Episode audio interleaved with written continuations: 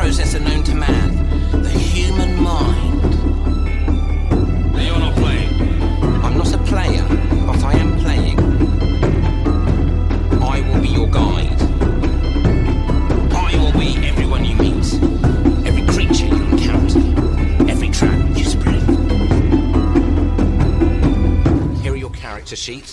Hallo und herzlich willkommen, liebe Freunde des gepflegten Kellergemunkels, zu einer neuen Ausgabe von der Rollenspiel-Podcast mit unseren Kellerkindern Andi. Andreas. und Kevin. Zuallererst wollen wir uns entschuldigen. Nein, wollen wir nicht. Doch, doch ich finde, wir müssen, wir müssen, Größe, wir müssen Größe zeigen. wir, wir geben zu, dass unsere Recherche nicht ausführlich genug war. Okay. Äh, dass wir, wir, werden, wir hätten noch weiter zurückgehen müssen, denn wie uns von einem aufmerksamen Hörer zugesendet wurde, gibt es ein Marvel Superhelden Rollenspiel von 1984 mit dem glamourösen Titel Marvel Superhelden.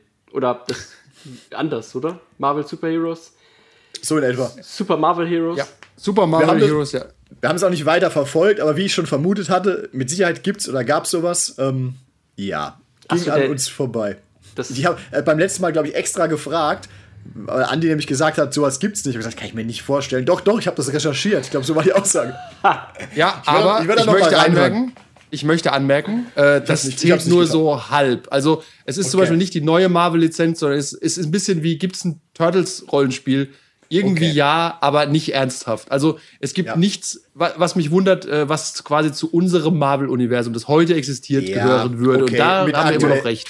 Mit aktuellen Regeln. Ist okay. Genau. Also das Nach ist, äh, hat eine Neuauflage bekommen 2012 und was mir eingefallen ist, was er mir auch geschrieben hat, wobei ich das auch als extremen Sonderfall sehe. Ich habe das im Schrank stehen, das Batman-Rollenspiel.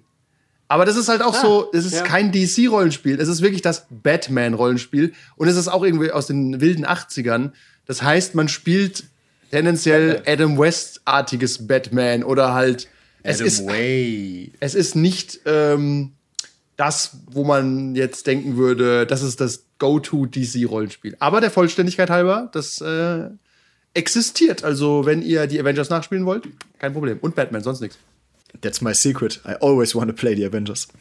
Ich glaube, damals ist man noch ein bisschen anders mit seinen Lizenzen umgegangen und hat auch bereitwilliger den Namen mal irgendwo drauf geklatscht und sich nicht dabei, nichts dabei gedacht. Ja. Heute ist es ja, wenn du da was falsch machst, dann wirst du ja im Grund und Boden verklagt. Und Vor allem in den 80ern ein Rollenspiel hat eh keine Sau gebockt, oder? Zu Comics. Ja. Das ist so. Mir fällt heute nicht mal ein Vergleich ein. Also, es Das ist so wie, das ist so wie der, der beste deutschsprachige Rollenspiel-Podcast. Ja, also Top, wirklich. aber nischig. damals war D&D ja auch äh, Satanismus, den man da vollzogen hat. Zu Das heißt ja damals. Wann kam, wann kam Maces und Monsters? Auch in den 90ern, oder? Du meinst den Film? Ja. Das klingt nach einem 90er-Film. Klingt so 90er-mäßig, ich weiß gerade nicht auswendig. Äh, man korrigiere uns bitte. Aber ähm, das war halt eine komische Zeit auch für Rollenspieler. Ich überlege gerade, wann habe ich denn, um mal äh, ganz out of topic anzufangen, wann war eure erste Rollenspielrunde? ja. Mit 16? D&D 3.5. Das Meine sieht man einfach, wo er falsch abgebogen ist. Meine war. Kannst du uns eine Jahreszahl geben? Eine Jahreszahl ganz kurz. 16 hilft dir keinem, du könntest 70 sein. Ich meine, ich habe dich, ich hab dich in meinem Leben noch nicht gesehen, ich habe dich gebucht. Ich weiß nicht, ob ihr das wisst, wir kennen uns privat kaum. Wir haben uns über so eine Art Podcast-Seite gegenseitig gebucht auf Fiverr. Jeder kriegt Ja. 5 Dollar. wenn er mitmacht und das erzählt, was der andere gerade behauptet. Ja, und ich sag euch, gebt ein bisschen mehr Geld aus, weil Ja. die Qualität hat manchmal ihren Preis. Wobei, tatsächlich, dass wir gekauft sind, können wir nicht behaupten, weil wir selten die gleiche Meinung vertreten. Deswegen war, wir waren sehr günstig. Ja. Äh, ich würde sagen, ah, das war eine Oberstufe äh, 2005, 2004. Da war 3.5 aber auch schon ein bisschen älter. Okay, ja, ich wollte gerade sagen, das ist nicht, das, das war dann schon älter. Also ich weiß es noch ziemlich genau. Ich würde sagen, 96 habe ich das erste Mal eine Rollenspiele gemacht. Da, ich weiß nämlich ziemlich sicher, dass ich in der fünften Klasse jeden mit dem äh, DSA-Basisset genervt habe. Jeden. heute Also, also. das ist der, ihr könnt euch das vorstellen, das war eine wilde Zeit. Rollenspiele war nicht so cool wie heute, wo es Podcasts dazu gibt. Da, da gab es dann den, da gab's dann den, Brettspiel nach, den Brettspielnachmittag und während die uncoolen Kinder in der Ecke Twister mit den Mädchen gespielt haben, hat der kleine Andi eine DSA-Runde angeboten im hinteren Raum. Äh, Wer ist jetzt der Loser?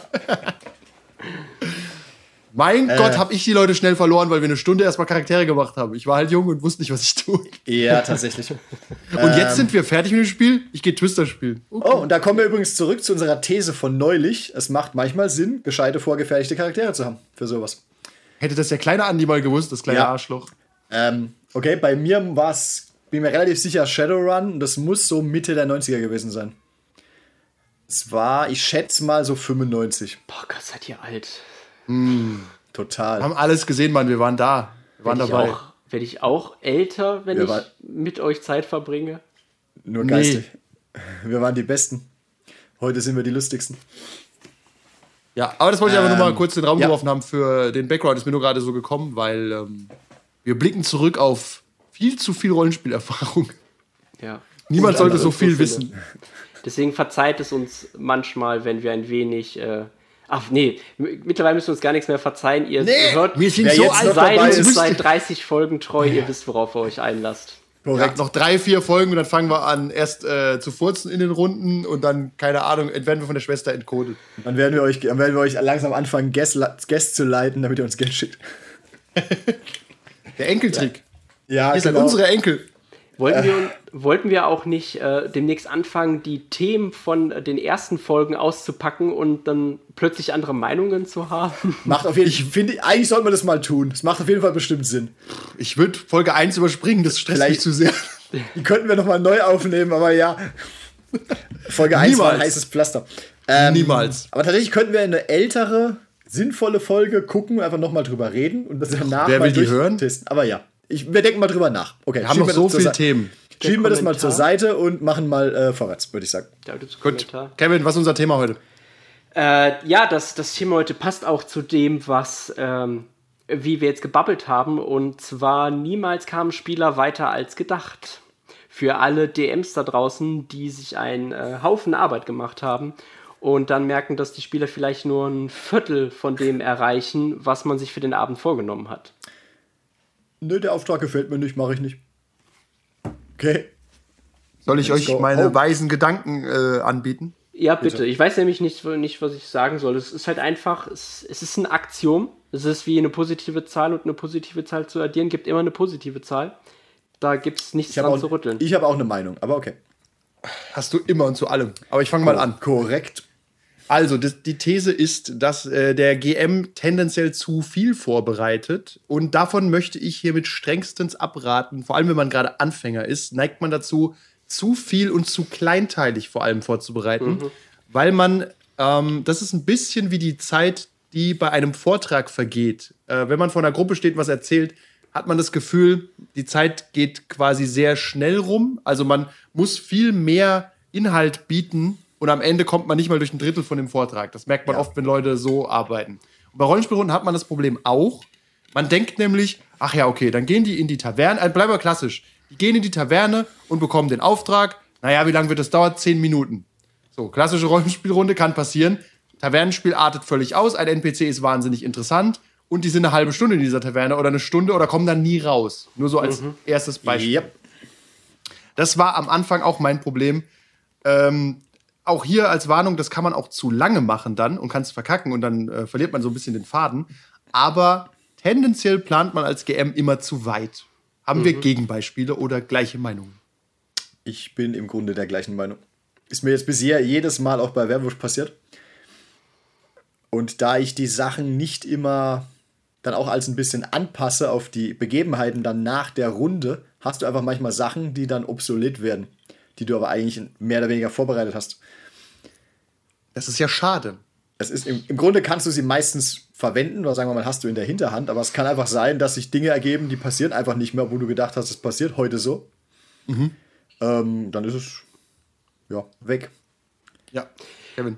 Ähm, Im Grunde genommen habt ihr recht, aber ähm, wenn, das, das ist vielleicht auch eine, eine Spielleiterfrage, und zwar selbst wenn man sich, ähm, wenn man mehr vorbereitet hat oder sich Sachen mehr angeschaut hat, als tatsächlich, ähm, äh, paar, als tatsächlich ausgespielt wird, hat man trotz einen, Entf- hat man einen Vorteil als GM, dass man vielleicht ein bisschen mehr den Spirit von dieser Welt oder diese Kampagne eingefangen hat, als wenn man einfach nur die groben Sachen sich überlegt hat und da durchrattert.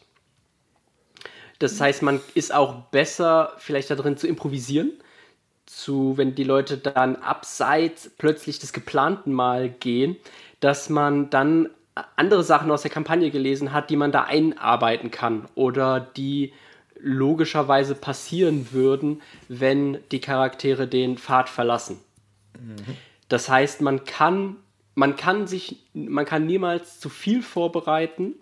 Ähm, jeder muss halt für sich selbst entscheiden, wie viel Zeit oder wie viel Zeit er investieren will. Ja, aber Achtung, das ist absolut korrekt und mit der Erfahrung arbeiten wir auch so. Also du machst das ja genauso, nehme ich an. Ich bereite vor und dann stelle ich fest, okay, ich komme nicht so weit, ich verwerte das weiter, ich ändere es ein bisschen um, mache es in der nächsten Runde und es schadet nicht. Mhm. Aber viele machen dann den Fehler und sagen, okay, ich will jetzt spielen die Nialato-Tab-Kampagne und ähm, bereiten dann quasi alles vor. Und das ist viel zu viel. Also das gerade für Anfänger finde ich das unüberschaubar viel dann. Und mhm. dann bereitest du zu weit nach vorne und hast dann vielleicht den Überblick. Es gibt Leute, die können das. Und ich würde sagen, aus Profisicht hast du absolut recht. Aber wenn wir jetzt einen Tipp geben würden an jemanden, der das vielleicht gerade anfängt oder noch nicht so lange macht, ich würde nicht zu viel vorbereiten. Also nicht zu weit. So zwei Abende, maybe. Oder was auch hilft, es schadet auch nicht, wie du gesagt hast, die Kampagne zu lesen. Du redest ja von einer fertigen Kampagne quasi. Da müssen wir auch noch unterscheiden. Reden ja. wir jetzt von Kampagnen oder reden wir von selbst erfundenen Abenteuern? Genau, bleib mal bei Kampagnen. Da sage ich immer, liest dir es auf jeden Fall einmal komplett durch. Jeder, mhm. der das nicht tut, wird nämlich vor das Problem laufen, dass er einen ganz groben Schnitzer vielleicht einbaut. Ja. Also, du, keine Ahnung, du solltest wissen, dass der NPC XY der Oberschurke ist im letzten ja. Kapitel. Und da darf gute Bücher, gute Bücher schreiben das rein. Es gibt einen Haufen schlechte Bücher, wo das erst am Ende quasi als Reveal auch für den Spielleiter ist. Mhm. Also da würde ich schon sagen, liest dir alles durch, aber bereite nicht zu viel vor, dass du denkst, die Spieler müssen die Möglichkeit haben, alles auf einmal zu machen. Das muss nicht sein. Ja, und was auch dann Fehler ist äh, oder äh, was passieren kann bei den Kampagnen, wenn du merkst, die Spieler sind ein bisschen hinten dran. Du hast, wenn du jetzt nicht gerade so wie wir spielst und immer so auf 10, 12 Abenden rechnest, hast du keinen, hast du keinen Fahrplan, den du einhalten musst. Das heißt, selbst wenn du jetzt dachtest, okay, eigentlich wären wir heute, wenn wir zu diesem Meilenstein gekommen, dann ist es halt erst nächstes Mal, aber du musst deswegen jetzt nichts überspringen. Ich finde, da, da kann ja. man auch äh, zu tendieren, weil man dann Angst hat, dass die äh, Spieler dann gelangweilt sind oder genervt sind, wenn es nicht so weit vorangeht. Also die Spieler sind im Endeffekt dann immer auch ein Stück weit selbst schuld, dass es nicht so weit vorangeht, wenn sie in der Taverne rumreden. Rumlungern. Ja, man muss, das soll keine Entschuldigung sein, übrigens, für langweiliges Tavernenspiel nonstop. Also man muss schon ein Feeling dafür haben, wie viel man das macht. Und man darf auch gerne mal einen Cut machen und sagen, yeah. pass auf, wir haben jetzt eine Stunde in dieser Taverne verbracht, das führt zu nichts. Äh, seid ihr alle damit einverstanden, dass wir weitermachen? Das ist ja auch okay, man kann ja auch mal eine Meta-Frage stellen. Dann sagen die vielleicht, ja. nee, ich will doch mit dem NPC reden und dem, wenn wirklich alle voll Spaß haben, in Gottes Namen, dann mach weiter. Ja. Aber in den meisten Fällen entwickelt man irgendwann ein Gefühl so, okay, das geht jetzt ganz schön lange hier gerade. Aber du ja. hast recht, manchmal bereite ich auch Szenen vor, gerade Battlemap-related. Da hast du so einen geilen Kampf am Ende oder irgendeinen Encounter oder sowas und denkst, das hätte ich gerne heute noch. Mhm. Und zum Beispiel beim letzten Star Wars-Abend haben wir diesen Punkt einfach nicht erreicht. Und ich habe gemerkt, so eine halbe Stunde vorher, ich kann diesen Kampf nicht mehr starten. Weil wenn ich ihn starte, geht er über die Zeit. Und äh, dann muss man es halt wegschieben. Und das äh, muss man halt auch mal sagen. Es, wie du sagst, es rennt ja nicht weg. Also wir treffen ja in zwei Wochen wieder. Ja, ja. wenn jetzt, wenn wir nicht an Altersschwäche alle sterben, dann wird es schon passieren. Also es läuft nicht davon. Und startet der nächste Abend vielleicht mit dem Kampf mal, statt dass er aufhört. Genau. Ja. Und wenn du einen Cliff, äh, wenn du, wenn, wenn du zu einem Cliffhanger haben willst, den du dir ausgedacht hast und da nicht hinkommst, dann denk dir einen anderen Cliffhanger aus. Und es ist ja. auch mal nicht so schlimm, keinen Cliffhanger zu haben. Also nicht jede, nicht jede Batman-Folge muss damit enden, dass er an der Klippe hängt, weil wir sowieso wissen, dass er ja, in der nächsten Folge wieder hochgehoben wird. Deswegen lass doch einfach mal auf, ausklingen, weil mit so einem guten Gefühl nach Hause zu gehen, ist auch manchmal schön. Der, der Trick ist doch ähm, sozusagen genau, ähm, der, der Twist ist quasi, dass es keinen gab manchmal auch. Ist auch okay. Ja, genau. Und es ist, ähm, es, wie gesagt, man, man rechnet eher damit, dass Spielergruppen schneller vorankommen, als sie es tatsächlich tun. Also ich habe noch ganz selten mal erlebt, dass ich gedacht habe, ah, da brauchen die bestimmt. Moment, muss ich überlegen. Wie rum muss ich, wenn ich falsch rum denke? Aber gerade, gerade, ja? äh, Widersprichst du eigentlich dem Thema? Vielleicht habe ich es genau falsch schon formuliert. Ich glaube, genau, man, man denkt immer, dass Spielergruppen schneller sind, als sie wirklich sind. Doch, genau, man denkt Ja. sich, okay, wir sind um 10 bestimmt an dem Punkt und dann bist du aber erst nächste Woche an dem Punkt, weißt? Also, Ja. es ist ganz selten, dass Spieler wirklich schneller sind, als du planst. Und es ist ganz leicht, retardierende Momente einzubauen, zu merken, oh, sie flitzen, dann äh, gebe ich ihnen noch ein kleines Obstacle. Das ziehe ich Ja. aus der Tasche. Hier, Ja. bitte, ist eine Mauer. Viel Spaß. Wo, wobei das ist zumindest bei uns so. Wir können nicht hundertprozentig sagen, wie das in anderen Gruppen ist. Aber tendenziell wissen wir, da wir uns oft ab und zu verfahren, das hat zum Beispiel bei, bei Werwolf im ersten Abend ganz gut begonnen. Habt irgendwie eine Stunde in dem Büro verbracht, wo ich dachte, okay, es dauert halt zehn Minuten. Dann ist halt eskaliert, aber es war halt sehr hättest- natürlich. hättest du wissen können. Ja, es war, es war aber auch sehr natürlich und dann habe ich es auch nicht gebremst. Das ist auch okay dann. Ja, wir spielen gerne unsere Armut aus. Und äh, unser Missmut uns gegenüber. Ta Ja. Tatsächlich muss man auch wissen, ob die Spielerinnen und Spieler Lust haben äh, auf Tavernenspiel. Es gibt nämlich Ja. auch Gruppen, die, die kannst du in eine Taverne stellen, die stehen da. Wo ist der Questgeber? Ja. Geh zum Questgeber, halt ein Maul, a, a, a, a, gib mir die Quest. Ja. Ja. Oder ich gehe ich geh an die äh, Pinnwand und reiß mir die Aufträge ab mit dem Monsterjagd. Da muss ich jetzt, da muss ich jetzt einwerfen oder halt dann, dann nachfragen, wenn du, wenn du sowas hast, diese alte Frage, ähm, lieber, lieber schlechtes Rollenspiel als gar kein Rollenspiel? Oder lieber gar kein Rollenspiel als schlechtes Rollenspiel? Also ich sag mal so, ähm, du kannst es nicht, du kannst kein gutes Rollenspiel lernen, wenn du es nicht tust. Von daher fang lieber mit Schlechtem an und arbeite dich dann vielleicht hoch. In meinem Kopf tausche ich übrigens gerade die ganze Zeit das Wort Rollenspiel durch Sex. Oder Achtung, auch selbst kochen oder Ja, Text schreiben. Also Ja. ich finde, es gilt auf, auf jede, nennen wir es mal Craft, Ja. auf jedes Handwerk, weil Rollenspiel möchte ich auch mal in die Welt schicken. Das finde ich nämlich eine, eine These, die ist, äh, die macht Leuten nur Angst und das ist Gatekeeping. Rollenspiel hat nichts mit Talent zu tun. Vielleicht ein bisschen. Es gibt Leute, die können es einfach von sich aus. Aber genau genommen ist es ein Handwerk. Und ein Handwerk Ja. muss man erlernen. Deswegen würde ich sagen, lieber schlechtes Rollenspiel, aber wichtig, versucht den Leuten irgendwie ein Feedback zu geben, dass sie schlecht sind. Wobei wir auch Gruppen haben, ich sage jetzt keinen Namen, aber ihr, da gibt es bestimmt, sagen wir, relativ lernresistente Personen, denen es einfach schwer fällt, ihre Handwerk zu verbessern. In mancher Hinsicht. Und je älter die werden, desto schlimmer wird das. Das ist aber tatsächlich in allen Sachen so. Äh, je älter du wirst, umso schwieriger wird dir das fallen, wenn du etwas schon lange machst, komplett zu ändern. Ja, also stell dir mal vor, du wärst in einer, in einer Gruppe gewesen, wo jemand fährt nach dem Prinzip, okay, ich weiß, ihr könnt nicht Rollen spielen, wir lassen es einfach weg. Der kann Ja. zehn Jahre Spaß haben in der Gruppe, die wird wahrscheinlich viel Dungeon crawlen oder so, Encounter spielen, was auch immer. Aber die werden dadurch ja nie besser. was weil ja auch im weitesten Sinne egal ist, weil du kannst ja für dieses Handwerk nichts kaufen. Aber Ja. im Prinzip trotzdem schade. Aber du willst aber, ja, irgendwo schon, aber du willst doch in deinem Hobby eigentlich auch irgendwie ein bisschen besser werden, würde ich sagen. Ich weiß nicht. Das ist die Frage, ob du, ähm, Das kommt auch darauf an, wie du es betreibst, aber wie du mit Comfort Zones umgehst. Wenn du halt sagst, äh, so Rollenspiel ist halt ein Hobby von mir, das ist meine ein, das ist eine einzige Comfort Zone, da will ich nichts ausprobieren, weil ich schon im Leben ein Daredevil bin, dann bleibst du da, bleibst du da immer drin. Okay. Das Problem ist halt damit, ähm, aber du dein, dein Verhalten ähm, wirkt sich ja auch auf die anderen Spieler aus und vielleicht auch auf ein Stück weit auf deren Spaß haben. ja. um nochmal zum Thema zurückzuschlagen mit dem Thema, wenn du kannst äh, die Runde beschleunigen oder bremsen, auch mit deinem Rollenspiel als Spielleiter. Du kannst es ja, Ja. auch klar machen, dass jetzt schneller gehen soll und sagst, ja, der Wirt gibt euch den Auftrag. Oder du kannst langsamer machen und sagen, Uwe lehnt sich nach vorne und schiebt euch vier Bier hin. Und ihr dürft euch aussuchen. Das Setzt hier euch ist das erst wichtige mal. Knollbier. Ja, setzt euch, er dimmt das Licht. Oh ich komme Gott, dann das wird zu dauern. euch. Ja, ja. Genau, Das also das, zeigt- das kann man schon. Das zeigt das aber auch auch, wieder- Ja, Kevin, Ne? ich lasse Kevin den Vortritt. ich merke, wir werden respektvoller, dass du.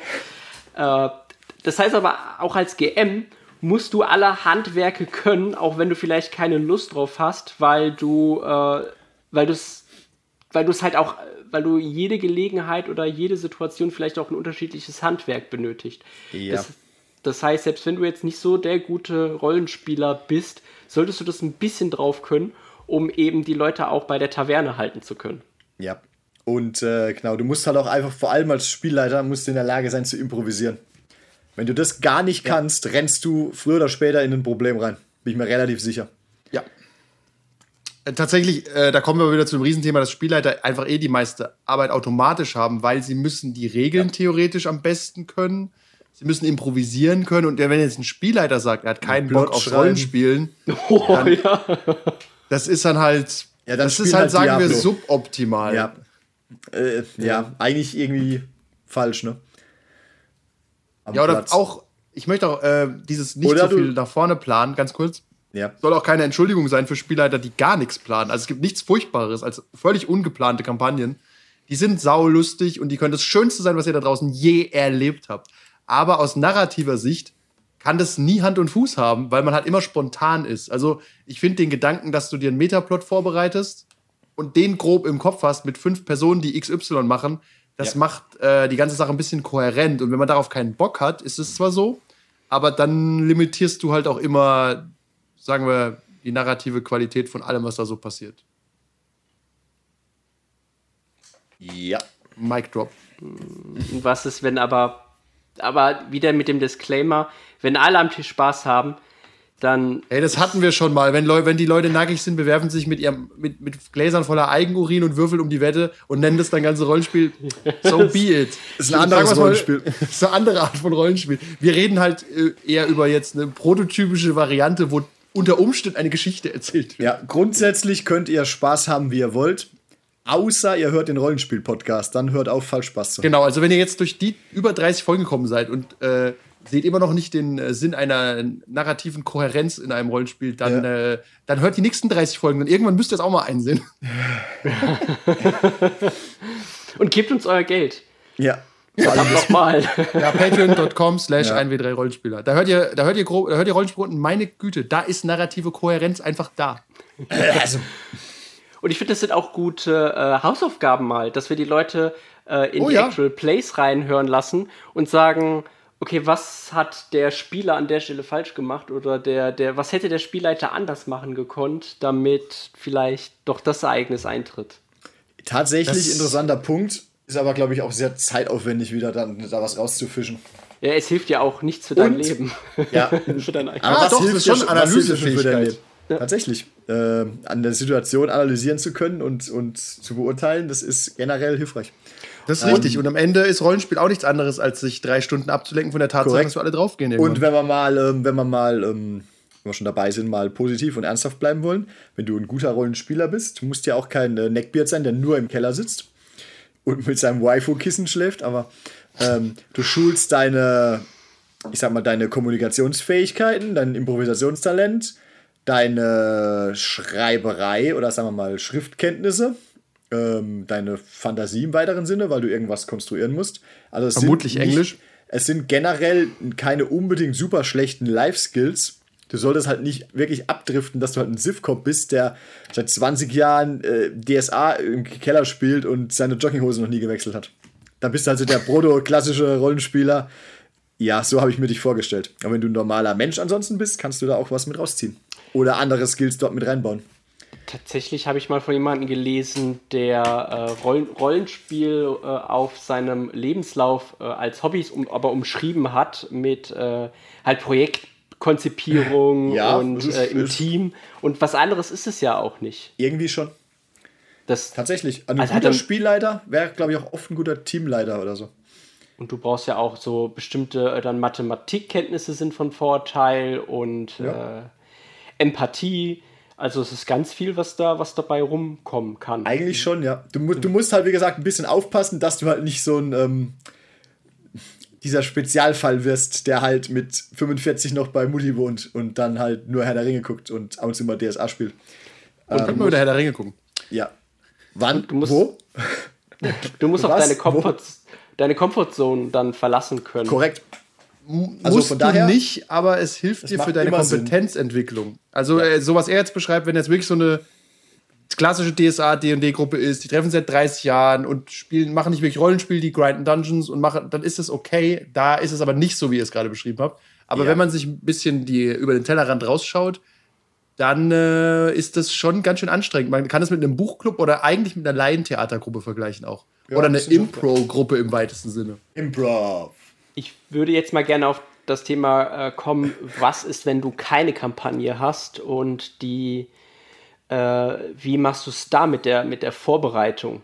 Das fand ich halt immer, das, das fand ich halt immer sehr, sehr schwer, dass du dann, du hast immer diese Angst, dass die Spieler plötzlich weiterkommen, als du dachtest, was nie passieren wird.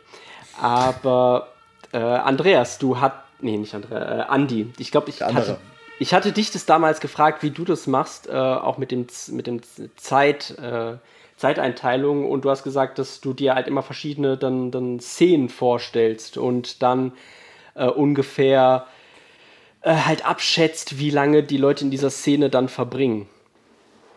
Ähm, halt nach 20 Abenden äh, Star Wars, die komplett frei stattfinden und nochmal äh, bis 30 gehen werden, ähm, arbeite ich nur mit Szenen und du kannst von so einer Szene schon einschätzen, wie lange die geht. Also ich habe so prototypische Szenen wie äh, Auftrag erhalten, äh, Problem lösen, Kampf. Und dann kannst du schon sagen, wie lange das ungefähr geht, wenn du ein Gefühl für die Gruppe hast mit der Zeit. Also zum Beispiel weiß ich, Geplänkel am Anfang, halbe Stunde oder so. Kampf bei Star Wars, 20 Minuten. Ähm, Problem XY in einem Tempel irgendwie reinkommen oder irgendwas finden in einem Dschungel mit zwei NPCs interagieren, halbe Stunde. Also so ein normaler Star Wars-Abend, äh, ich müsste nachschauen, geschätzt hat er fünf Szenen im weitesten Sinne. Zum Beispiel unser letzter Kulteabend hat im Endeffekt nur eine Szene gehabt, die man aber splitten kann im Endeffekt in so drei Szenen, Ja. würde ich sagen. Äh, ohne zu spoilern, weil das Kulte, die Kulteaufnahme wird fantastisch, aber da haben wir weniger gespielt, weil wir am Anfang noch ähm, den Kult an sich fertig gemacht haben. Und äh, ich finde, so in Szenen zu denken, hat den Vorteil, dass du irgendwann ein super gutes Gefühl hast, wie lange so eine Szene geht. Das, Prüf ganz kurz. Szene 1, 2, 3, ja, sechs Szenen hat unser letzter Star Wars Abend gehabt und fünf bis sechs Szenen ist für mich normaler Abend, hätte ich gesagt. Und aber das funktioniert nur, wenn du es mehr oder weniger äh, railroadig hast, wenn du die Spieler vielleicht dann wirklich eine Operation haben und eine Queste, die sie auf jeden Fall nachgehen müssen und Ereignissen, die in einer fest vorgelegten Reihenfolge passieren. da Korrekt. sind wir, da sind wir aber halt, glaube ich, auch generell so, dass wir, wir spielen nicht oder nie komplett frei drauf los. Weil wir wissen eigentlich immer, wir haben halt zumindest einen groben Plan, wo es hingeht, als Spieler da vor allem. Und auch die Spieler Kannst- wissen in der Regel, was sie ungefähr zu tun haben. Ja. Ja. Manchmal fragen wir das auch einfach am Abend vorher. Ich finde, es ist nicht railroadig zu sagen, Ja. Äh, zum Beispiel haben die letztes Mal drei Tempel gefunden. Die durften sich gerne aussuchen, welchen Tempel sie besuchen, aber das kann man ja dann am Abend vorher fragen. Ich nehme Genau. immer gerne die Nialatotep-Kampagne. Da gibt es fünf äh, Kontinente, die besucht werden müssen oder so. Ich weiß nicht, oder vier. Auf jeden Fall einen Haufen Orte. Und natürlich könnte man einfach äh, Freitagabends spielen, sagen, okay, wo wollt ihr hin? Afrika. Cool, gib mir sieben Stunden. ich habe nämlich leider Australien vorbereitet. Also, ähm, man kann Szenen auch ortsgebunden machen und freigestellt, aber dann muss man natürlich ein bisschen weiter vorarbeiten, es sei denn, man fragt nach.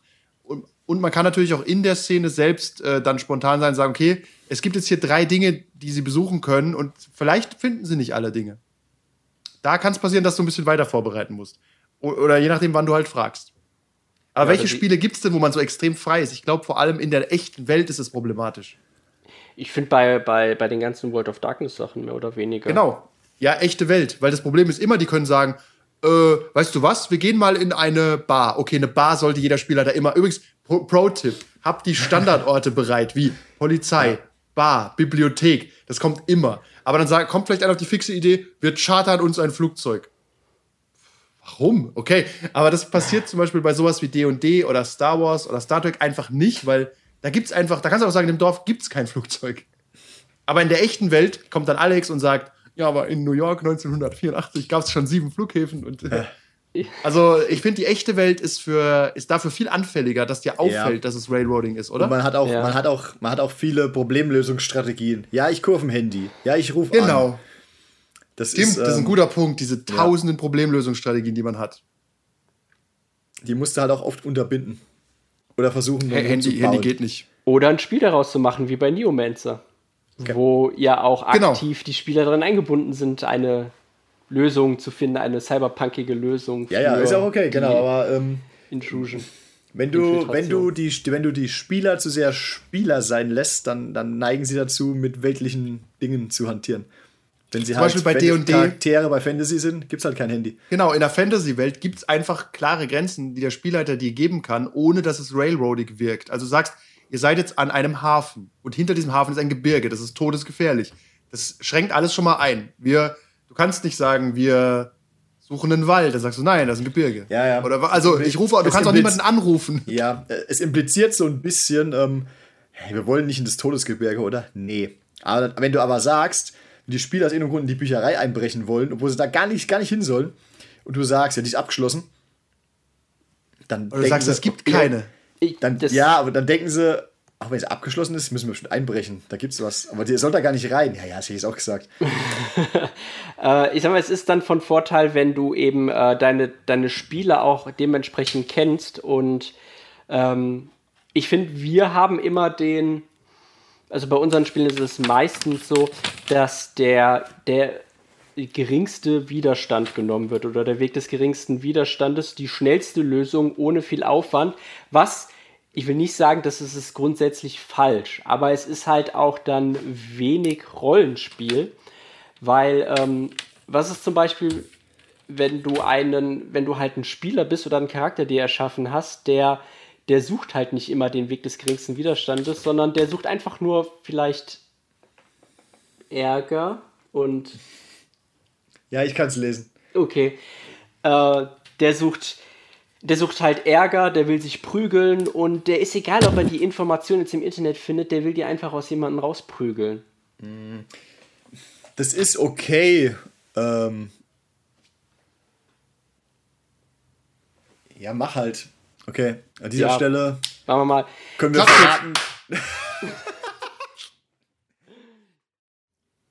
Genau, man kann auf jeden Fall einfacher planen mit Leuten, wo man genau weiß, die werden den optimalen Weg des geringsten Widerstandes nehmen. Das heißt, selbst wenn dort Grignor der Barbar ist, der einfach nur kloppen will oder sich prügeln will, der würde vielleicht trotzdem einfach nur in die Bibliothek gehen, um dort den Hinweis zu holen, weil er weiß, das ist der Weg des geringsten Widerstandes. Also, das heißt, je schlechter die Spieler Rollenspiel machen, desto einfacher ist es für die zu planen.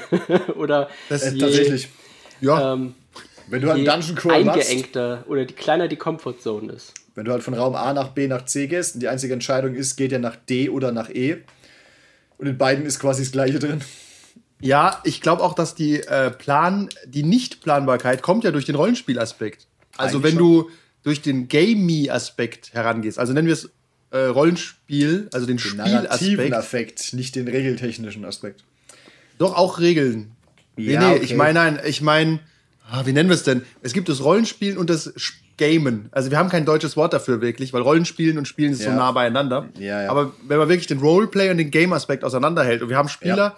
die wollen gamen, also die wollen ein Problem lösen, die sehen Rollenspiel-Szenario als System an, das lösbar ist, dann ist es für die sau leicht zu planen, weil du kennst ja die Lösungen. Es gibt x Lösungen oder meinetwegen unendlich viele, aber je kreativer, desto besser.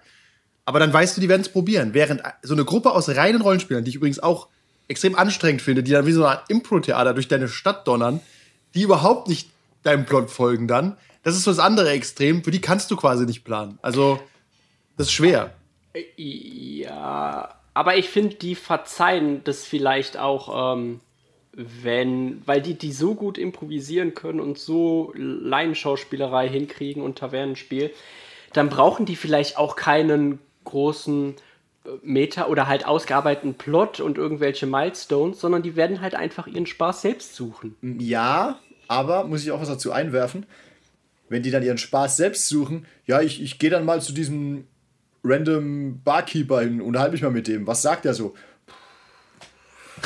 Es, du ja musst auch- auch sehr gut sein als Spieler. Ja, du kannst ja, Ja. auch nicht ständig was Interessantes aus der Nase ziehen für irgendeinen NSC, der eigentlich keine Plotrelevanz hat.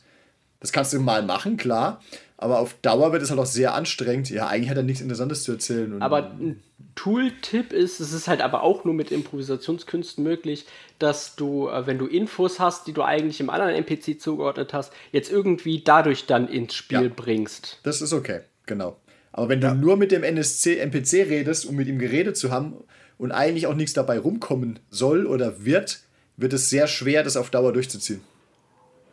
Ja, also wenn die Gruppe eigentlich quasi. guckst du, dir einen, du guckst dir eigentlich einen Film an ohne Handlung.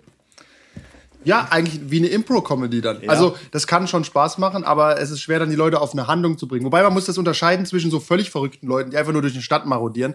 Äh, Kevin meint eher so ein Rollenspiel. Sagen wir, ich bin ein Barbar.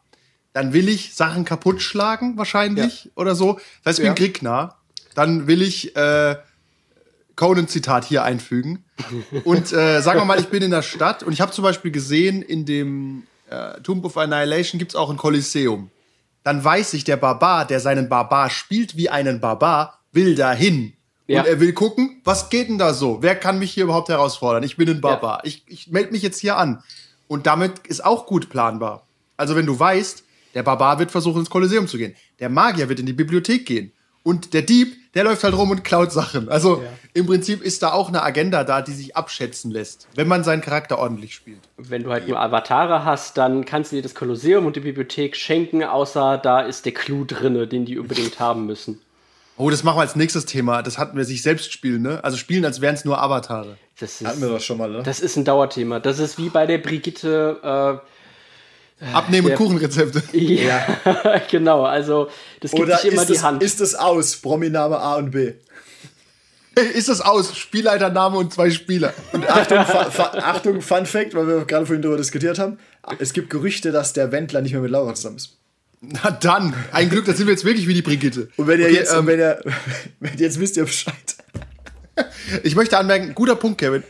Ich finde es, ach Gott, es ist viel zu großer Top. Aber prinzipiell, dieses, ähm, ich mag es, wenn Spieler idealerweise die Suspension of Disbelief so stretchen, dass sie akzeptieren, dass hier eine Narrative vor sich geht, die sie ein Stück weit einschränkt, aber nicht komplett. Zum Beispiel hättet ihr bei den Kulten auch sagen können, äh, es gab Aufgabe XY an Ort Z. Aber es war euch allen klar, ihr könnt diesen Ort nicht ernsthaft verlassen, ohne das Abenteuer zu beenden.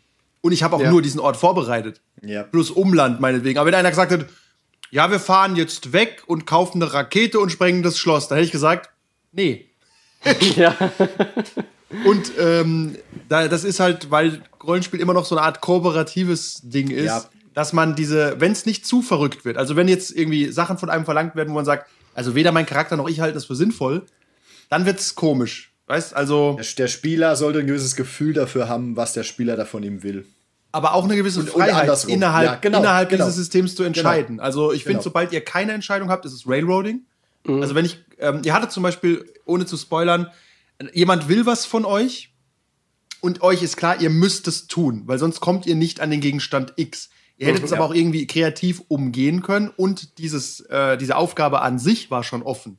Ja. Wenn die Aufgabe gewesen wäre, stehlt dem Typ da hinten den linken Schuh, dann ist relativ klar, was passieren wird. Ihr stehlt ihm den Schuh. Vielleicht Ja. schlagt ihr ihn zusammen vorher, vielleicht trickst ihr ihn irgendwie aus. Aber das ist nicht so spannend, weißt? Also da Ja. fühlt man sich natürlich extrem eingeschränkt dann.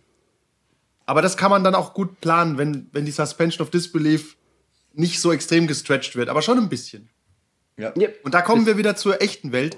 Dadurch, dass wir in den 70ern in Deutschland gespielt haben, mitten im Schwarzwald, es gab nichts, wo ihr hin könnt, groß. Also, das wäre viel schwieriger übrigens gewesen, ähm, bei, sagen wir, einer Galerie in New York.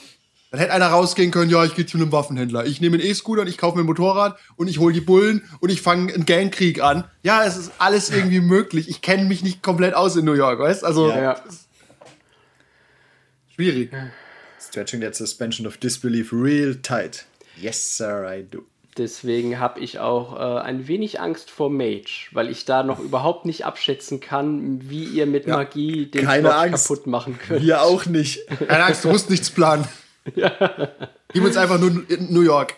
Ja, da nehme ich immer, da zitiere ich immer gerne den, den Lazy Dungeon Master, äh, der in neun einfachen Schritten kannst du einen Abend sehr gut vorbereiten. In 80%, 90% der Fällen. Du musst einfach nur wissen, was sind, äh, du brauchst halt drei Gruppen, die irgendwie eine Agenda haben in mehreren, in, in verschiedenen Schritten. Und wenn dort eine Agenda nicht klappt, wie würde die Gruppe dann halt weiter vorgehen? Ja. Und Clues abstrakt wie möglich halten. Ja, man wächst halt auch mit der Erfahrung. Das macht Sinn. Ein Neu Neuling, Rollenspieler oder Spielleiter, gibst du dem die Nyarlathotep-Kampagne zum Spielen? Eher nicht. Lässt du ihn ein Einstiegs-DSA-Abenteuer spielen? Eher ja. Man muss halt. grundsätzlich als Tipp Ja. für das Planen, äh, wenn, wenn ihr plant, es muss, wie Kevin gerade gesagt hat, es muss einfach nur einen Konflikt geben. Wenn es keinen Konflikt gibt, gibt es keine Geschichte. Ja. Wenn alle das Gleiche wollen, wenn, wenn dann gibt's, äh, wenn Sauron auch okay ist damit, dass wir den Ring in, nach Mordor bringen, dann gibt's keine Geschichte. Also Sam- dann Sam- holt er ihn Sauron einfach und alle, super. alle lachen und finden es super. Ja. Äh, bei Mage zum Beispiel sehe ich das Problem, das ist generell die World of Darkness. Wir waren da schon so oft, dass wir gewisse Lösungsstrategien bereit haben und wir kennen die Agendas, Agenden, Agendi der Einzel also wir kennen so das übliche Prozedere, was in der World of Darkness vor sich geht. Ja. Und das zu durchbrechen ist schwer. Ja. Das habe ich bei Vampire gemerkt. Dieses, Ja, ich ja. weiß, es gibt X, Y und Z. Ihr wollt alle das- nicht das Gleiche. Ihr wollt mich auf jeden Fall benutzen. Ich glaube hier keinem. Ich meine, das ist halt, es ist halt einfach so, dass, äh, dass die World of Darkness auf eine gewisse Art und Weise funktioniert. Das ist wie bei Cthulhu. Du gehst auf eine Beerdigung. Okay, ich werde wohl ein Artefakt bekommen. Das bringt mich an einen Ort und dieser Ort macht mich verrückt oder er bringt mich halt um. Also Ja. die Tropes sind halt dann schlagen hart durch, finde ich. Ja, wie auch Christoph einfach dann dieses Buch nicht lesen wollte und ich ihn dazu zwingen Ja. musste beim, beim König in Gelb, weil er, Weil weil er einfach weiß, weiß, es es ist nicht macht gut. mich wahnsinnig und ja. Genau, Ja, das, äh, du hast halt Strategien auch als Spieler, die sind Meta und das Ja, ja ist schwierig. Man, man, man erinnere mich danach an was. Ähm, Okay. Nach der Aufnahme. Egal. Okay. Ähm, Klatsch und Tratsch, ja, ja, nee, nee. Ähm, dann will ich es nicht wissen. äh, ja, äh, ja. ich widme also, mein Leben dem Wendler, ich will alles über sein Leben wissen. what is this and how can I make my life about it? Wenn du alles über den Wendler wissen willst, musst du gleich Nein, nein, nein, auf. Tele Telegram folgen. Du wolltest was sagen gerade. Nee, nee, ja, ich überlege gerade, äh, wo, war- wo sind wir jetzt eigentlich wieder hierher gekommen? Ähm, Wir haben, äh, das war Ramblings of a Madman. Wir haben uns, glaube ich, Ja, ja. generell über Metagaming beschwert. Das haben wir aber schon mal gemacht. Ja. aber es Korrekt. gehört dazu. Vielleicht mal, um eine frische Perspektive zu bekommen. Äh, Andreas, du hast ja vor kurzem angefangen, das erste Mal seit langem wirklich zu leiten. Korrekt. Wie sind deine Erfahrungen und was würdest du jetzt anders machen? Äh, nicht mehr leiten. Nee. Ähm, äh, tendenziell, Ach, hatte ich auch immer das Gefühl. tendenziell hatte ich immer das Gefühl auch, dass ich zu wenig vorbereite wahrscheinlich. Und dass ich das, das zweite, die zweite Sorge hatte, dass ich ähm, nicht gut damit klarkomme, wenn ihr nicht dort lang geht, wo ich vermute oder vorgesehen hatte. Ähm, Bei dir war es ja beiden- noch mal was anderes, weil du hast ja was eigenes vorbereitet. Du hast keine Kampagne vorbereitet. Ja, ja, ja, ja. Äh, in beiden Fällen ging es aber. Und ich habe halt aufgepasst, dass ich grundsätzlich immer, also wie du vorhin eigentlich auch schon gesagt hast, ähm, manche Plotpoints also tauchen einfach an einem anderen Ort oder durch einen anderen Charakter auf als ursprünglich vorgesehen. Aber wenn du das im Gefühl hast und weißt, dass du das so machen kannst, dann kannst du einfach ein bisschen Szenen oder Begebenheiten hin und her jonglieren. Das funktioniert eigentlich recht gut. Und wenn du irgendeine Szene so nicht besuchst, entweder hebe ich sie mir fürs nächste Mal auf oder manchmal verschwindet sie einfach und ihr Teile von ihr tauchen nochmal auf, woanders oder auch nicht. Das ist okay. Je nachdem halt, was der Plot verlangt. Ähm, und mit dem, sagen wir mal, in Anführungszeichen drauf los improvisieren, bin ich eigentlich auch, wie vielleicht irgendwann dann im Podcast zu hören ist, äh, deutlich besser mit klargekommen, als ich ursprünglich gedacht habe. Von daher ähm, alles gut. Ich habe noch ein paar Punkte, wo ich selbst denke, ja, das, das muss ich noch besser machen oder anders, aber so wie es jetzt läuft, läuft's und ist okay. Also im Grunde, ja, bitte. Nö, Erzähl ruhig weiter, ich will nur danach Äh, im. Im Grunde, ja, eigentlich, was man so denkt, man, man fühlt wahrscheinlich denkst du eher, oh, oh je, ich, ich bin bestimmt überfordert und, und ich habe halt nicht genug vorbereitet. Aber ja, tendenziell war es deutlich relaxter als ursprünglich befürchtet. Ja, Weil aber auch, glaube ich, die Gruppe, ähm, es hat gut funktioniert und äh, es ist nicht irgendwie in eine Richtung abgedriftet aufgrund von Spielern, wo es schwierig wird oder schnell was kaputt gehen kann. Ja, wir haben nicht Ja. versucht, absichtlich alles kaputt zu machen. Ja, das kommt yes. noch. Jetzt. Aber ähm, ich wollte gerade sagen, du sagst immer Szene, nur um das kurz zu definieren, was ich unter einer Szene verstehe, was auch immer hilft bei der Vorbereitung. Eine Szene ist auf jeden Fall ein Ort Ja. plus Personen plus ein Vorgang oder ein Gegenstand. Also Ja. es könnte zum Beispiel sein, Central Park, Waschbärgeister bieten einen Deal an. So. Korrekt, genau. Äh, was ich Spielleitern unbedingt noch an, den, an die Hand geben wollte, das habe ich aber auch, mache ich auch noch nicht so lang, ist ein paar Adjektive zu, parat zu haben. Das habe ich bei den Kulten auch probiert. Einfach, dass man Dinge schnell beschreiben kann mit wenigen Adjektiven. Das heißt, Farben, Zustände und so weiter. Ganz kurz. Einfach nur, das ist, äh, ein, ist ein Unterschied, ob ich sage, das ist ein, ein altes, modriges Haus, das nach äh, Schimmel riecht und so eine leichte Luftfeuchtigkeit hat. Oder ich sage, es ist ein, ein helles, weißes Haus, das nach ähm, Menthol riecht, weil es gestern geputzt wurde. Also einfach so drei, vier Adjektive, auch für NPCs, hilft total, dass die Spieler ein Bild haben und das macht die Szene dann. Also, und in, der, in so einer Szene ka- finde ich als Spieler auch frech, nicht zu verweilen. Also, wenn du sagst, ja, du kommst, äh, ja, ich gehe in, den- das ist übrigens so ein, ich nenne, wir nennen wieder keinen Namen, es gibt so Gamey-Spieler. Ja, ich äh, brauche einen neuen Hacker-Laptop. Ich gehe in den, Hacker-Laptop-Laden. Okay. Ja, der Hacker-Laptop-Laden. Ja, ja, ja, gib mir den Hacker-Laptop. Also, also, wenn man eine Szene erschafft, muss man auch klar machen, dass die zumindest kurz bespielt werden darf. Würdigt wird. Kurz gewürdigt. Und wenn es Ja. nur ist mit, ah ja, du, hier wurde gestern geputzt, bla bla bla, keine Ahnung, ich rede mit dem NPC und so weiter. Also, Ja. und wenn du dir als Spielleiter das aber nicht machst, dann musst du sie als Spieler, finde ich, auch nicht würdigen. So kann man auch gut arbeiten. Also, wenn zum Beispiel Kevin Ja. in der Rollenspielrunde sagt, ja, wir brauchen halt jetzt unbedingt ein neues Auto. Und ich sag, ja, du gehst dann halt ins Autohaus deines Vertrauens und holst den Wagen, dann ist von meiner Seite aus das Angebot, ich will das nicht ausspielen. Und du kannst dieses Angebot annehmen oder sagen, will ich nicht, ich will es aber ausspielen. Tatsächlich ist es halt auch so ein Signal, pass auf, ich habe hier noch was vorbereitet und das ist nicht so wichtig, wie das jetzt dann ausgespielt wird. Ja, aber wie sieht denn der Autoverkäufer aus? Hat er vielleicht einen Dialekt? Wie alt Ja. ist er denn? Weil bei einem Bayer kaufe ich nicht. Der, der, du hast ein Auto im Lotto gewonnen, es steht vor der Tür. Ja. beim Schwarm kaufe ich nicht, der zieht mich doch nur über den Tisch. Auch da, Gerade, hilft, gerade bei mir, ich komme aus dem Schwarzwald. ja. auch da hilft natürlich, wenn die Spieler ein bisschen wissen, wo sie mehr Details einfordern können oder sagen wir mal wissen, naja, da muss ich jetzt nicht drauf rumreiten lang. Das ist nicht der Hauptplot gerade. Ich finde, Rollenspiel ist ein so sozial fragiles und komplexes Konstrukt, dass es Ja, überhaupt schon. funktioniert. Das ist eigentlich ein Wunder. Ich würde ich würd aber gerne noch mal, äh, darf ich den Andi von vor fünf Jahren, äh, den Autoren äh, Den zitieren? will keiner. Warte, ich hol meinen Schal. Der, Meine Pfeife. äh, der sagt, äh, mein, der, der nervige äh, Editor, Editor hat gesagt, ich muss noch das äh, Therapiezimmer beschreiben. Warum brauche ich das? Das ist doch voll blöd. Da, nee, da bleibt, da stehe ich immer noch hinter. Mit all meiner Macht. Ich finde, es ist, äh, in, im, außer es ist ein sehr spezielles Therapiezimmer, sollte der Spielleiter dazu in der Lage sein und nicht das dumme Buch. Also ich so, finde es okay. Anstrengend. Also ich, ich finde, ähm, wenn, du, wenn ich ein Abenteuermodul sehe, will ich die Information tight haben. Und ich will keinen Roman lesen. Weißt du, und wenn da steht, das Ganze findet in einem Asylum statt, das aus dem und dem Jahr ist, dann habe ich da eine Vorstellung oder ich habe halt Ja. keine. Aber in Genau. Gottes Namen dann Google halt oder nimm dir eine Adjektivliste. Das ist ich wie, finde, ähm, das wiederholt sich zu ja, sehr, wenn du das genau. für alles machst. Äh, vor allem, wenn du im Lovecraft-Bereich schreibst, dann sind es immer die gleichen. Es ist immer alles alt, modrig und braun und irgendwie dunkel Ja. und, Und äh, es ist zyklopisch. Es ist auch so, wenn du es dann beschreibst, hier sind, hier sind 70 Behandlungszimmer. Alle sehen so aus. Keines davon ist relevant. ja. Dann, ähm, das ist, war das nicht bei der Schwarzen Madonna so? ja, ey, die Mit schwarze Madonna. Die hat aber auch sowieso viel Nerven gekostet. Das stimmt. Die Viel, war, viel also wirklich, ich bleib dabei, schlechteste Kampagne, die jemals irgendwo erschienen ist. Wahnsinn. Die, die und die Hauptsächlich macht, halt wegen dem Layout, also wegen der, nicht von der Kampagne an sich, aber halt. wie Auch die Kampagne an sich ergibt schon wenig Sinn, so insgesamt. Aber ist halt so. Aber äh, Kevin, gib mal kurz einen Schwank. Wie macht das D&D? Wird da jeder Dungeon adjektivartig beschrieben? Oder? Äh, nein. Ähm, aber bei D&D trennt es zwischen Einleitungssätzen in äh, halt kursiver Schrift, dass wenn eine Szene oder irgendein Platz ist, dass dort äh, kurz beschrieben wird, wie, wie ist die Atmo. Und da sind dann halt auch die Gerüche eben drin mal oder die Farben. Und danach kommt halt nur Crunch-Text oder zu wissen, was ist hier, was wird hier erwartet, wie sind hier die NPCs drauf, alles, was eben wichtig ist. Das finde ich ist ist sehr gut sortiert.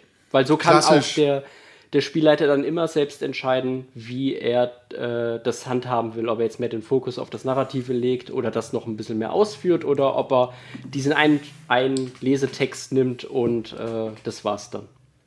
Das ist aber die klassische Variante, das machen eigentlich alle Spiele so. Dieses, äh, also bei Conan ist es so gewesen, bei Star Trek, dem Rollenspiel, ist es so, bei DSA ist es so, dieses, oftmals auch für Anfänger, liest den Spielerinnen und Spielern diese Box vor. Ja, Und das kannst du dann machen oder halt paraphrasieren. Das steht auch manchmal so dabei oder beschreibe ihnen, was hier steht. Aber ich finde, es ist zu viel verlangt äh, von dem Modul, das zu beschreiben, außer es sind sehr spezielle Orte. Weißt also, wenn es spezielle Ja. Orte sind, finde ich, kann man die auch ausreichend beschreiben. Aber da sind wir wieder bei dem alten Problem in der echten Welt. Meine Güte, du weißt doch, was du dir unter einem McDonald's vorzustellen hast oder in Gottes Namen unter einer Bar. Also, wenn du es wenn du's nicht schaffst, eine Bar zu beschreiben, dann fang damit an, damit du es irgendwann schaffst. Weißt also, Ja. wenn ich euch sage, es ist ja auch, man arbeitet ja auch mit Tropes zurecht. Also wenn ich in Vampire sage, ihr kommt in eine Bikerbar, dann habt ihr ein relativ klares Bild vor Augen Und wenn ich dann sage, ja, die vierjährige Asiatin vor der Tür wird gerade von ihrer Mutter abgeholt, dann habt ihr auch so einen Disconnect und sagt, what? Das nennt sich übrigens äh, Frames, also man hat kulturell Frames im Kopf und ich muss nicht die füllen und ihr habt die trotzdem im Kopf. Nur wenn es Abweichungen gibt, muss ich das tun. Also, wenn Ja. ich sage Biker Bar, aber ich sage, der Chef der Biker Bar ist eine Vierjährige, dann ist das komisch, dann ist es merkwürdig auch und dann will man wissen, warum. Dann ist die Ja. Vierjährige halt schon 100 Jahre alter Brujan und dann ergibt plötzlich alles wieder Sinn. Also, die wird dann auch nicht von ihrer Mutter abgeholt wahrscheinlich. Don't go there. Ich sag nur, es ist, äh, also da muss man sich nicht zu sehr verausgaben. Ich finde, man sollte aber eine Adjektivliste parat haben. Das finde ich nicht schlecht, finde ich sehr hilfreich. Ja. Es hilft, also wenn du immer ein paar NPCs vorbereitet hast, tatsächlich. Selbst wenn du sie vielleicht noch nicht brauchst oder an einen anderen Ort steckst.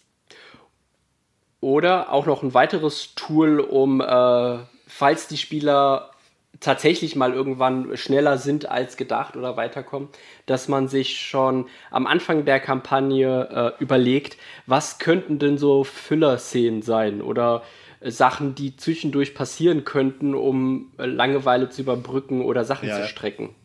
Davon hat D&D relativ viel im Angebot. Auch gute Ja. Sachen teilweise. Ich liebe Random Tables in City Encounters. Ja, Habe ich, hab ich überall schon benutzt. Finde ich witzig. Ihr da habt weiß man, bei da muss man auch wenig vorbereiten. Ja, ihr habt bei Werwolf zum Beispiel noch einige Punkte an der Hand, die ihr noch gar nicht gemacht habt. Oder die existieren halt so vor sich hin. Die rächen sich irgendwann oder auch nicht, aber sind da. Also, wenn man Ja. mehr Sachen hat, wie man gebraucht, ist es auch für den Spieler da relativ entspannt. Ja. Und ich finde, es ist kein Shame, äh, Random Encounters zu benutzen, zum Beispiel. Sowas wie ein kleines Kind wird von anderen kleinen Kindern zusammengeschlagen. Das kann schon mal zehn Minuten füllen und ist für die Charakterentwicklung oft ganz interessant. Vielleicht der Tiefling geht dran vorbei und schießt noch einen Blast in das Kind am Boden. Der Paladin will es halt aufhalten. Die Gruppe fängt einen Krampf an mitten auf der Straße. Also man muss da auch vorsichtig sein. Je nach Szene kann es anderen durchaus zu riesigen Problemen führen. Also Ja, ja. Auch wenn es nur so kleine moralische Sachen sind, wie Ja, die ja. Gruppe beobachtet einen Taschendiebstahl.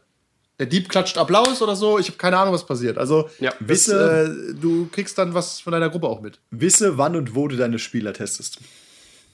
Ja, bei so kleinen Sachen ist es besser als gleich bei so einer epischen, lebenswichtigen Entscheidung. Wenn du vorher Ja. schon weißt, okay, die ziehen Okay, das ja, Dolch schon bei sowas. Deswegen wie beim, wie beim Poker ähm, am Anfang immer auch mal äh, folden oder gute Blätter wegwerfen, einfach nur um zu testen, was sind die Ticks der Spieler. Was Genau, äh, kommt da so, Was kommt triggert da so die? raus? ja. Äh, so, ah, okay, Katze ist ein wichtiges Thema. Das war leicht, das kann man sich aufschreiben. Äh, Eine letzte Sache noch zur Planbarkeit. Man kann auch systemweit gut planen, finde ich, wenn es ein Gruppenkonzept gibt. Wir hatten es vorhin mit, äh, der Barbar geht in die Arena, der Dieb geht klauen, der Magier geht in die Bibliothek. Ich möchte anmerken, das ist das Schlimmste, was einem passieren kann. Weil, Ja, ja, der Barbar würfelt halt einen Kampf, der Magier lernt einen neuen Zauber und du willst jetzt noch klauen, ihr könnt mich alle mal am Arsch lecken. Könnt ihr nicht einfach in eine Straße langlaufen? Wie normale Leute.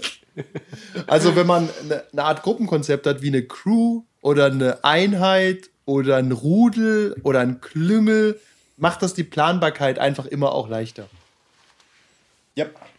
Und an die Spieler auch zu appellieren, dass sie nicht allzu viel Spotlight hocken sollen. Weil es gibt immer dann den Spieler, der tatsächlich seinen Bibliotheksbesuch ausspielen möchte, weil er sich für was Großes hält und äh, gerne redet. Und noch nie war ein Bibliotheksbesuch extrem spannend. Also es gibt schon, wenn man das Necronomicon in der Miskatonic Universität bekommen will und so, das, da kann man schon John viel Wick. draus machen. Ja, oder bei John ja. Wick. Aber im Prinzip ist die Planbarkeit, man kann dadurch, man kann Szenen, das kann man ganz einfach ausrechnen, wenn man Szenen planen muss, um vorzuplanen, und du planst für einzelne Spielerinnen und Spielerszenen, dann hast du ungefähr viermal so viel zu tun wie für die Gruppe.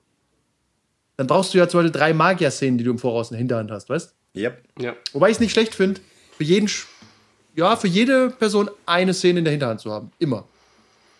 So ein, also Kevin spielt einen, ich spinn mal einen Tiefling-Dieb, dann habe ich eine Szene, die wird dir irgendwann passieren und ich entscheide, wann, welche deiner Aktionen die irgendwie triggert. Ja. Und dann, dann denkst du dir, oh, cool, die war für mich die Szene. Und äh, ja, oder halt der Barbar wird gechallenged an irgendeiner Stelle. Das weiß man einfach. Es wird passieren, der trifft auf einen anderen Barbar von einem verfeindeten Stamm. Das muss nicht heute sein, das muss nicht morgen sein. Aber du hast es in der Hinterhand, wenn gerade Leerlauf für ihn ist oder so. Ja. Finde ich auch, das sind so Tricks, um immer was da zu haben, was man tun kann. Und im besten Fall hast du das oder hat der Spieler das auch vorher vorgeschlagen, weil dann kannst du, äh, dann kann er dir nicht vorwerfen, dass es jetzt langweilig ist, weil hey, du hast diese Szene ausgedacht, dass du jetzt auf den, äh, auf deinen Feind des Stammes triffst. Jetzt spielst du auch aus, war deine Idee. Ja. Ja, genau. Jetzt spielst du es mal schön aus. Hier ist deine Battle Map, melde dich in einer Stunde. Ja. Pass auf, der Typ schlägt die Runde, jede Runde auf dich. Es ist eine Arena, keine Gegenstände, der hat 1000 Lebenspunkte. Viel Spaß.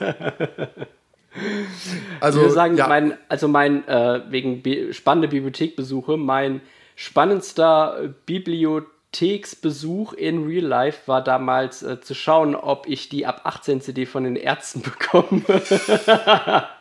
Mit zittrigen Knien steht er so da an der und, und ich habe sie, und ich hab sie bekommen, weil sie damals keine Cover benutzt haben, sondern nur die Barcodes. Ah. Da habe ich nur die CD bekommen.